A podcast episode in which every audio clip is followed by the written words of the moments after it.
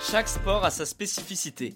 Les poteaux de rugby forment un H, les buts de football mesurent précisément 7,32 m de largeur sur 2,44 m de hauteur, et ceux de handball sont bicolores. Justement, savez-vous pourquoi ces cages sont colorées uniquement de deux couleurs? Bienvenue dans Tu veux une médaille, les réponses aux questions de sport que vous ne vous posez pas encore. Vous l'avez peut-être déjà remarqué, les buts de handball ressemblent fortement aux barrières que l'on trouve à l'entrée des parkings. La taille n'est pas la même, mais la couleur oui. Du rouge, du blanc, du rouge, du blanc.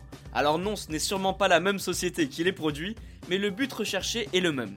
Se démarquer et créer un contraste visuel qui permet de repérer l'objet de loin.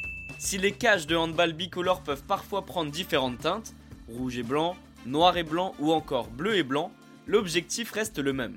Faire ressortir le but visuellement pour que les joueurs le repèrent plus facilement. Et oui, Parfois la salle est un peu mal éclairée ou la cage se confond avec le mur placé derrière, ce qui rend le jeu tout de suite plus compliqué.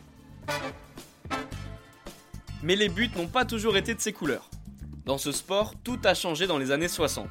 A l'époque, cette discipline se pratiquait en extérieur à 11 contre 11 et les cages étaient blanches. Des caractéristiques qui ressemblent particulièrement au football, à la différence que le handball se pratiquait à la main.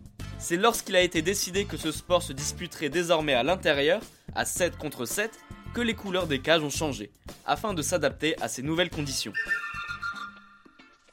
Et bien voilà, vous savez maintenant pourquoi les buts de handball sont bicolores. Vous pouvez écouter ce podcast et nous retrouver sur Castbox, Apple Podcast, Spotify, Deezer et toutes les autres plateformes. Je vous retrouve rapidement pour une prochaine question de sport dans Tu veux une médaille. A très vite.